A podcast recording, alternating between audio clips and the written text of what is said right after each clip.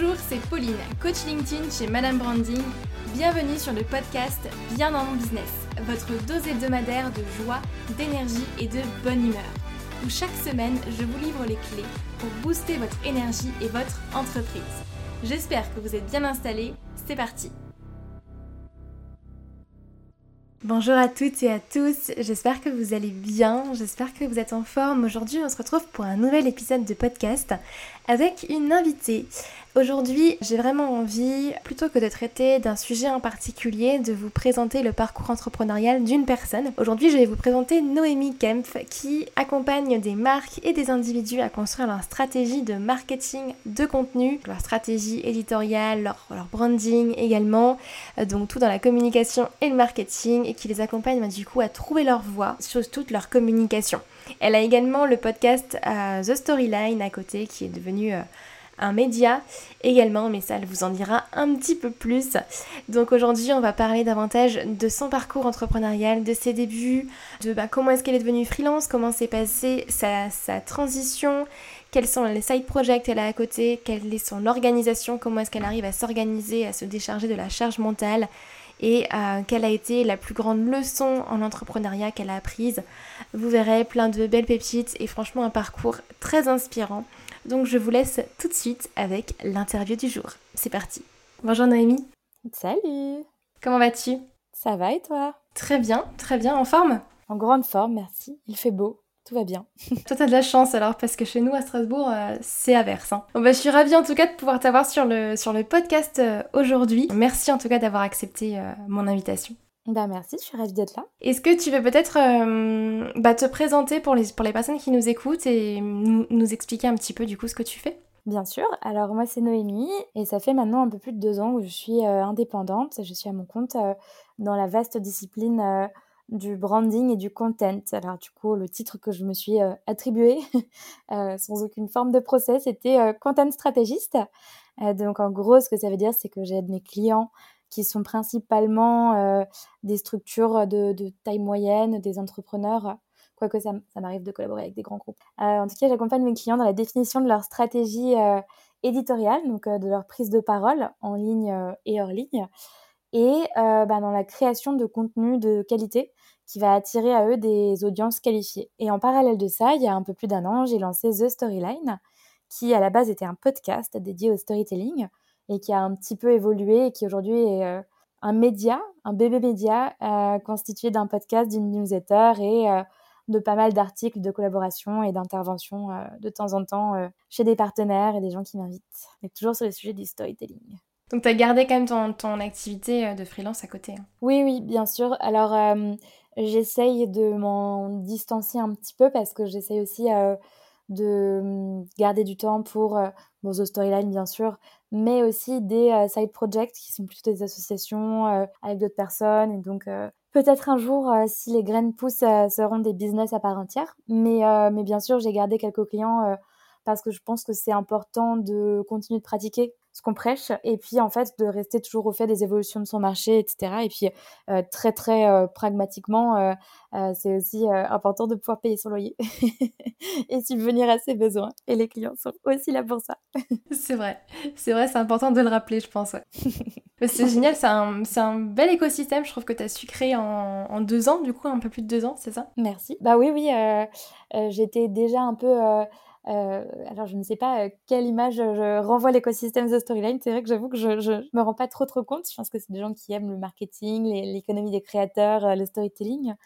Mais j'ai toujours été assez curieuse de ces sujets et même avant d'être indépendante, quand j'étais plutôt salariée dans des, petites structures euh, start-up et incubateur, enfin accélérateur plutôt, euh, dans tout ce qui était tech, euh, c'était déjà des sujets que, que, je trouvais assez fascinants et donc j'étais déjà bien entourée avant de me lancer à mon compte. Et du coup, comment est-ce que tu en es arrivée justement à, l'univers du freelancing, de l'entrepreneuriat? Comment est-ce que tu en es arrivée là? Un peu par hasard. J'avais pas du tout un plan tout défini de me lancer en tant qu'indépendante ou, dans, dans l'entrepreneuriat. C'est des trucs qui avaient plutôt tendance à me faire peur euh, et je m'en pensais pas euh, capable euh, parce que pour moi c'était synonyme de beaucoup de choses la solitude la difficulté à joindre les deux bouts chaque mois la concurrence le manque de stabilité et de sécurité plus globalement. Étant ici d'une longue lignée de, de, fonctionnaires, l'entrepreneuriat ne fait pas partie des choses qu'on connaît et qu'on maîtrise dans ma famille. Donc je voyais vraiment ça comme quelque chose d'assez risqué et d'assez complexe. Euh, mais euh, bah, il s'avère qu'un peu, euh, un peu par hasard, donc comme je te disais, avant de me lancer en freelance, je bossais en marketing chez Numa, qui à l'époque était un accélérateur de start-up à Paris, qui aujourd'hui est plutôt repositionné sur tout ce qui est formation, agilité, transformation digitale. Mais à l'époque, il y avait beaucoup de start-up qui venaient, qui squattaient les locaux. Et bah, moi, étant responsable marketing, je les accompagnais sur certains sujets marketing bah, dans le cadre de mon, de mon CDI. et parce que ça m'éclatait aussi. Et quand je leur ai dit que je quittais Numa euh, il y a deux ans et demi, certains m'ont dit ah bah, Attends, euh, tu veux pas bosser un peu avec nous en tant que freelance, euh, créer ton statut et tout? Et en fait, c'est, c'est vraiment plus parce qu'on m'a proposé de, bosser sur des missions que j'ai lancé, enfin, que j'ai créé ma micro-entreprise d'abord. Et puis, je me suis rendu compte que je trouvais ça rigolo. j'ai pris le sujet au sérieux. J'ai essayé de vendre des missions à des gens que je ne connaissais pas hors de mon réseau. Parce que je pense que c'est un peu le ça, le crash test, c'est de voir si au-delà de son, cercle de potes euh, ou de gens avec qui on travaille déjà, on est capable de vendre euh, un service et d'assurer une prestation. Et euh, bah, ça s'est plutôt bien passé. Donc, je me suis dit, bon, bah, je me donne un an pour voir ce que j'arrive à en faire de, ce nouveau statut, de cette micro-entreprise. De toute façon, j'avais pas énormément de pression parce que j'avais eu des conditions de départ de Numa qui étaient très très, avant... enfin, très j'avais, eu une rupture conventionnelle, donc j'avais la sécurité au pire de Pôle emploi. Donc j'étais pas stressée. Et au final, bah, ça fait deux ans et demi que, que je suis dedans. J'ai jamais remis en question ce changement de trajectoire. donc au final, ouais, c'est le hasard a bien fait les choses au final. Euh. Ouais, mais je remarque après, euh, je sais pas dans quelle mesure c'est applicable et, et concret, mais je, remarque que les choix de carrière que j'ai fait un peu sur euh, pas des coups de tête, mais en tout cas en suivant un peu mon intuition, euh, plutôt que euh, un statut social ou euh, une ambition de salaire, etc., sont quand même généralement les choix qui ont fait le plus de sens et qui m'ont apporté le plus d'opportunités a posteriori. Après, au début, il faut s'accrocher, souvent ça fait un peu flipper, on sait pas trop où on va, mais en tout cas, quand on regarde après la cohérence du truc, je, trouve ça, je trouve ça assez intéressant de voir qu'au final, je pense qu'on a souvent les réponses en soi, et, et même si on n'ose pas forcément aller dans les directions dans lesquels on a envie d'aller, bah, quand on le fait, c'est cool. Clairement, je te rejoins totalement euh, là-dessus. Moi, je suis tombée un petit peu aussi là-dedans, euh, un peu par hasard aussi, euh, mhm. un petit peu, un petit peu comme toi. C'était une entreprise qui, enfin une start-up effectivement qui, voilà, qui, qui voulait qu'on travaille ensemble, mais mais qui voulait pas forcément prendre des salariés, mais prendre plutôt des freelances. Et d'où en fait ben, mon passage au statut de micro-entrepreneur il y a maintenant trois ans. Donc ça fait, euh, ça fait un petit bout de temps. Mais, euh, mais finalement, euh, je suis très très contente quoi, d'avoir, d'avoir rejoint cette, aventure. Moi, tu vois, j'ai, deux parents fonctionnaires aussi. Donc le jour où je leur ai annoncé que je me mettais à mon compte et que je sautais dans l'entrepreneuriat, c'était mais comment tu vas te rémunérer Mais, mais, mais, mais t'es folle La retraite, la retraite La retraite, ouais. Ça, c'est quelque chose. ouais, ouais, ouais. Je compatis, j'ai vécu la même journée. Mais au final, c'est vrai que c'est une chouette aventure, quoi.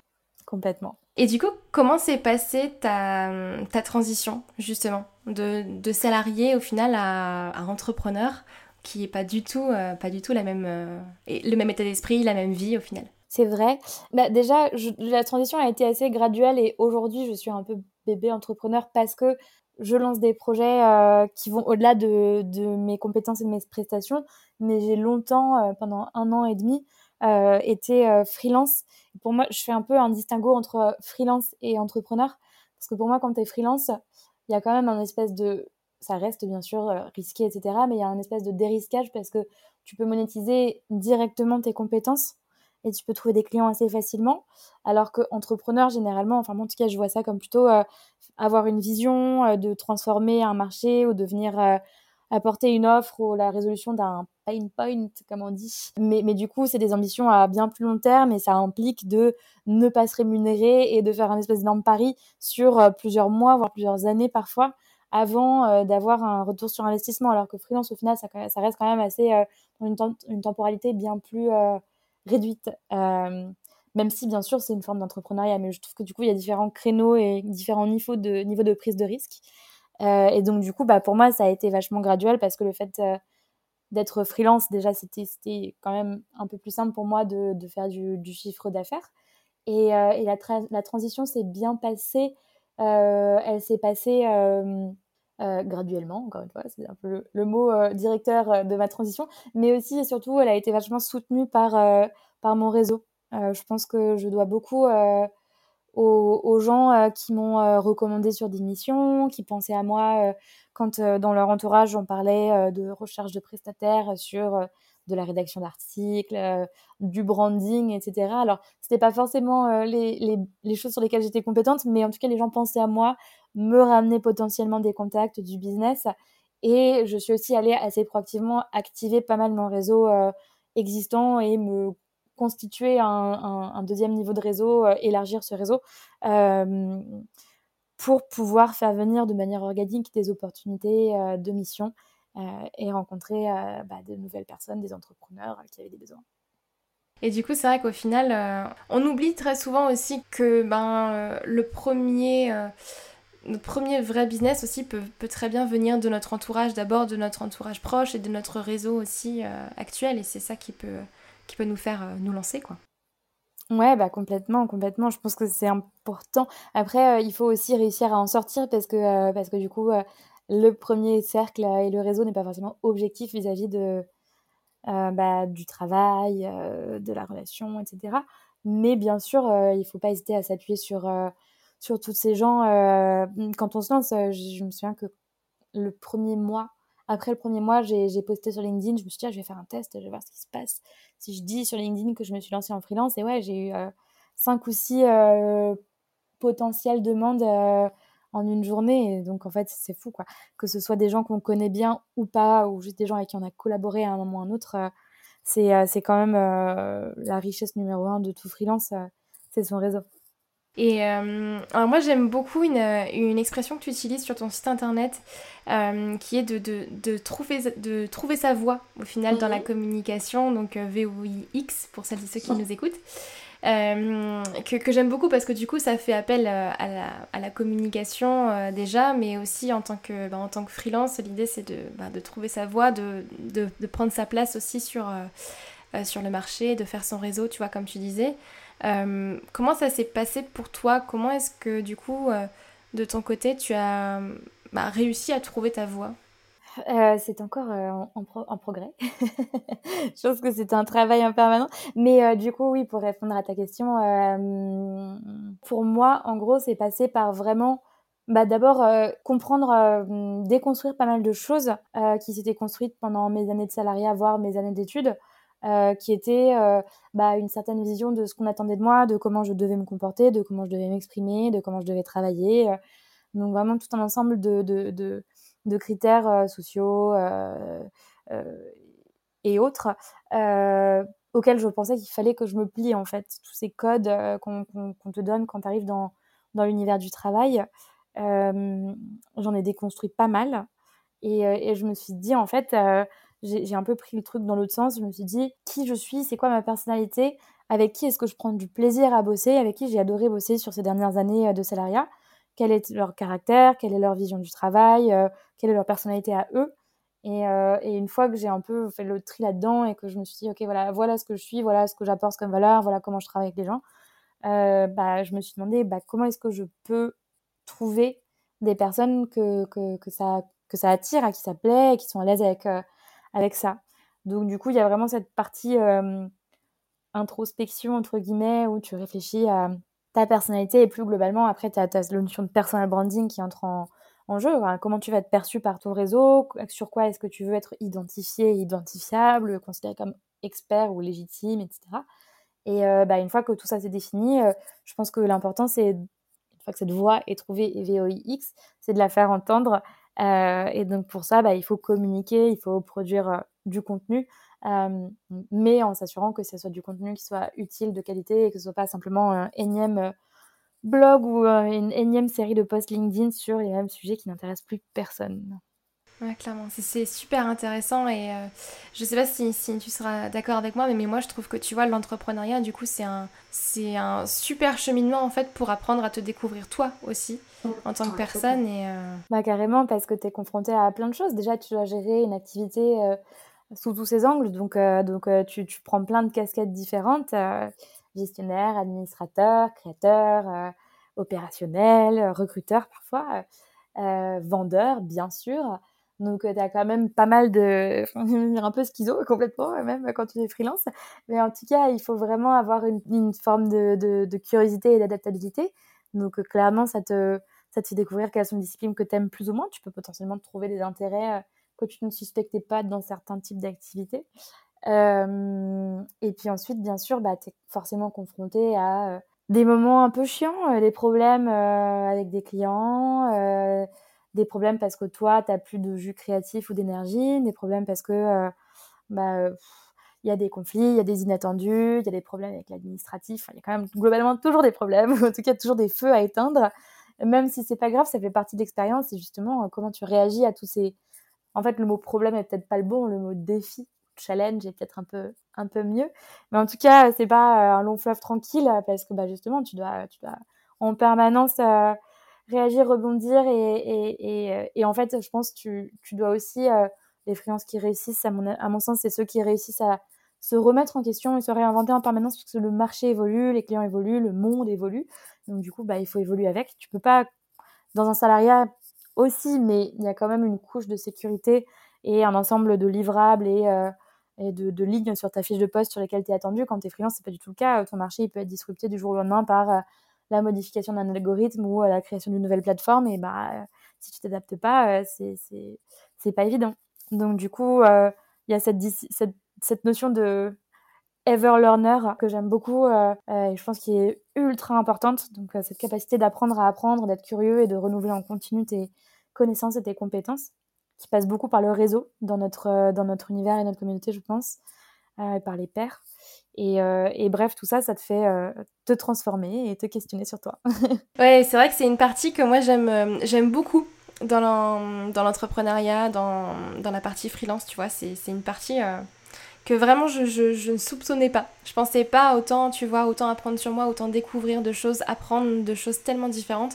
Et, mm. et j'adore ça. Pareil, pareil. Euh, et, du coup, donc aujourd'hui, tu parlais de, ton side project à côté, euh, donc The Storyline. Quand est-ce que tu l'as euh, mis en place, du coup, après après t'être lancé Ça faisait combien de temps, à peu près? Ça faisait environ un an, même un an tout pile, en fait, parce que je l'ai lancé en mars 2020, The Storyline. Et moi, je me suis lancée en mars 2019, en freelance. Et comment, comment est-ce que tu gères, du coup, au final, ben, ton side project à côté, ton activité de freelance aussi, et puis ben, ta vie aussi à côté, il faut le dire, tes passions aussi. Comment, comment est-ce que tu arrives à articuler tout ça? c'est pas évident. je pense avec une, bonne organisation. Ça, c'est un truc que, pour le coup, le salariat m'a apporté et, qui, quand même, a beaucoup de valeur. C'est euh, la capacité euh, de, de, bien m'organiser, puisque j'ai bossé pendant un temps dans plutôt les opérations et la gestion de portefeuille client. Euh, et, du coup, bah, ça demande de jongler avec différents comptes clients, avec différents euh, partenaires, etc. Et donc, bah, de savoir s'organiser des moments euh, d'échange et de suivi de chacun des clients individuellement, mais aussi des moments de réflexion sur la stratégie. Et du coup, bah, j'ai un peu ça. Et puis avant, avant ça même, en fait, j'ai en école comme en prépa, j'ai fait une classe préparatoire et du coup, en prépa, bah, l'objectif c'est d'apprendre le plus possible en deux ans. Donc pareil, tu dois t'organiser, absorber une grande quantité de, de connaissances et donc en fait bosser, te mettre un peu en mode machine y aller le plus vite euh, possible, le plus efficacement possible. Et je pense que tout ça, donc études plus euh, premier job, euh, ça m'a pas mal aidé pour bah, créer mon propre système d'organisation personnelle que je remets ponctuellement en question. Mais, mais pour moi, c'est important d'avoir des moments où je sais que je peux diverger, être créative. Si j'ai pas envie de bosser, ne pas bosser, juste aller regarder des trucs sur Internet, lire des articles, prendre des cafés, rencontrer des gens et des moments dans la semaine où je suis vraiment ultra focus, soit sur des livrables clients, soit sur euh, mes side projects. Mais du coup, c'est vraiment une notion de d'allouer assez de temps, euh, mais pas trop non plus, à euh, des blocs et à des, des sujets. Les sujets d'exploration, de, créativité, de, de, réseau, les sujets d'exécution, les sujets clients, les sujets side. donc ça déjà, c'est assez utile même si faut quand même garder de la flexibilité, bien sûr, parce que tu sais jamais, en dernière minute, il y a un truc, euh, quelqu'un t'appelle et tout, euh, sans prévenir, ce qu'on fait beaucoup en France, euh, les gens adorent ça, te passer un petit call impromptu. Et toi, tu es là, genre, tu te déranges? Non, non, pas du tout. J'étais pas du tout concentrée. Vas-y. mais ça fait partie du jeu. Et du coup, sinon, à côté de ça, bah, j'ai aussi des créneaux où je sais que je vais me, me, défouler. Quand je sais que j'ai des, des, grosses semaines, je me mets des créneaux pour aller faire du sport, aller courir. C'est vachement important euh, pour moi de, pouvoir sortir toute l'énergie et, toute la pression. Et puis ensuite, je me force, euh, mais au final, je me rends compte que je me force de moins en moins et que c'est de plus en plus naturel, bah, avoir des, des horaires de travail euh, cadrés. Je me lève, en fait, je commence à travailler quand je me réveille. Et je me réveille, euh, je me lève entre, je sais pas, 7h et 9h. Ça dépend vraiment des moments, de si j'ai bu des verres de vin avec mes potes la veille ou pas. mais du coup, je me mets pas la pression sur l'heure de début de boulot, à moins d'avoir des calls, bien sûr. Et j'arrête de bosser à 18h normalement parfois 18h30 euh, si ça déborde un petit peu. Mais euh, je me force à, partir de 18h30 à, bah, juste euh, prendre un bouquin, aller voir des gens, profiter de ma famille. et je, je travaille plus les week-ends. C'est un truc que j'ai fait la première année, mais ça m'a épuisé et du coup, je ne le fais plus. Sauf bien sûr en cas d'urgence, il faut savoir être flexible quand on est freelance avec ses règles. mais l'idée, c'est vraiment ça. Et je me rends compte qu'en fait, depuis quelques mois, de toute façon, je, mes journées, elles sont hyper chargées, je bosse beaucoup, donc en fait, à 18h, je suis juste épuisée, je suis incapable de faire un truc euh, euh, productif. Je sais que je suis beaucoup plus productive le matin. Ça, c'est aussi, du coup, une bonne pratique d'organisation, c'est d'identifier les moments dans la journée dans lesquels, euh, enfin, sur lesquels tu vas être le plus productif. Et moi, je sais que c'est tôt le matin, donc, donc en fait, bah, fin d'après-midi, de toute façon, ça sert plus à rien. Donc, donc j'abandonne et je me remets au travail le lendemain. c'est une bonne organisation, ouais, du coup. Ouais, ouais c'est bien. J'essaye, j'essaye.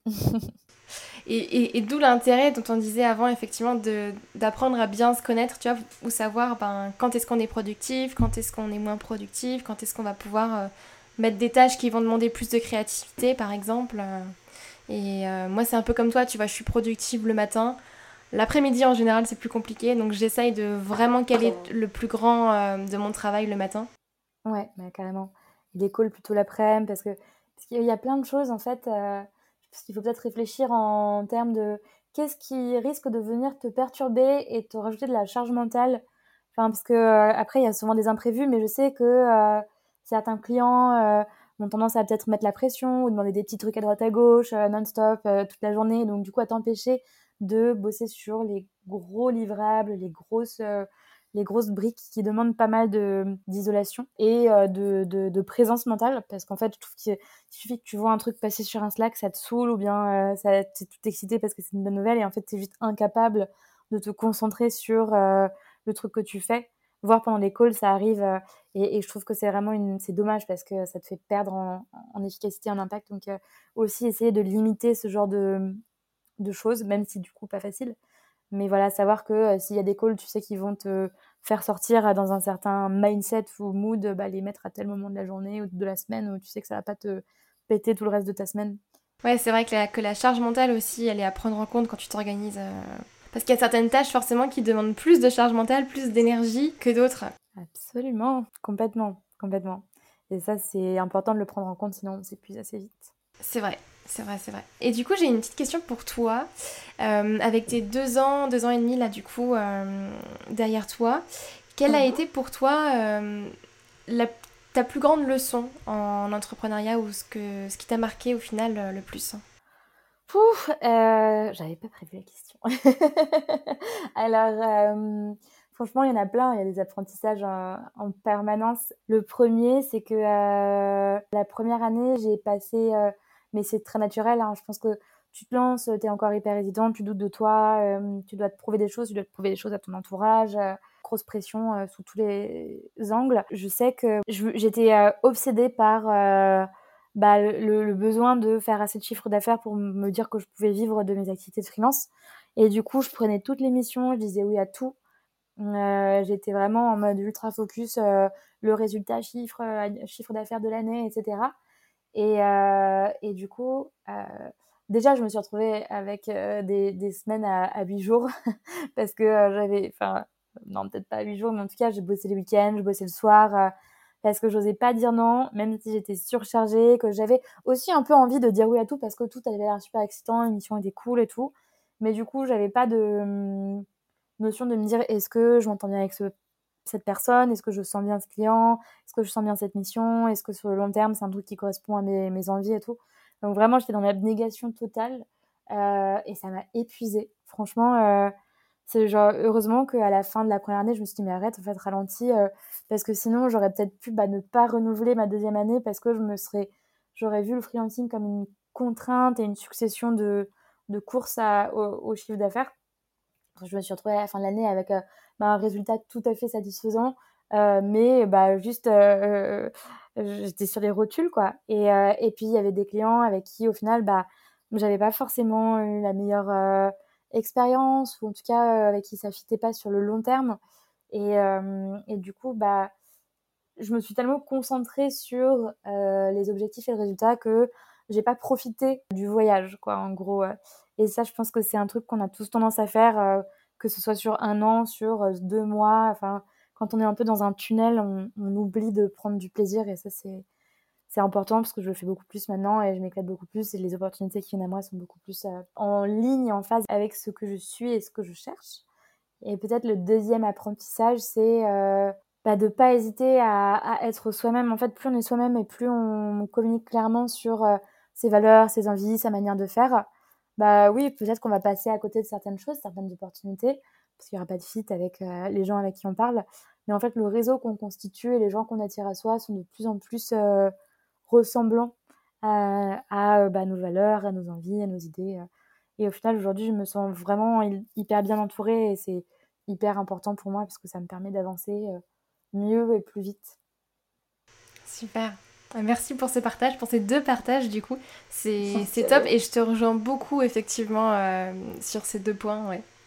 Euh, moi au début aussi j'avais tendance à, tout accepter, euh, à dire oui à tout parce que ben, euh, c'est tout nouveau pour toi et puis tu as, envie, as envie de prouver effectivement à toi-même et aux autres que, ben, que tu en es capable et que tu peux y arriver.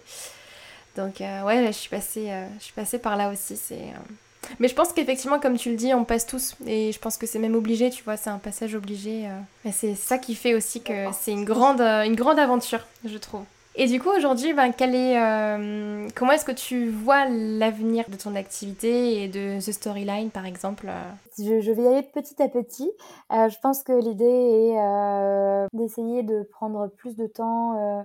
c'est un truc que j'adore via The Storyline, c'est de pouvoir contribuer à aider des projets à se lancer, à inspirer les gens, à les débloquer un peu peut-être sur certains blocages qu'ils ont par rapport au branding, au storytelling, qui sont des sujets assez effrayants de l'extérieur, mais in fine qui sont pas euh, inaccessibles et inabordables si on, s'éduque dessus. J'aimerais bien pouvoir, euh, tu vois, constituer un peu des ponts entre euh, les entrepreneurs et les entreprises plus généralement qui ont des besoins de repenser leur branding, leur storytelling et des freelances qui se lancent, qui n'ont pas forcément le meilleur réseau, etc. Et donc, bah, en fait, faire en sorte que ce storyline soit un peu le pont, le connecteur entre l'offre et la demande.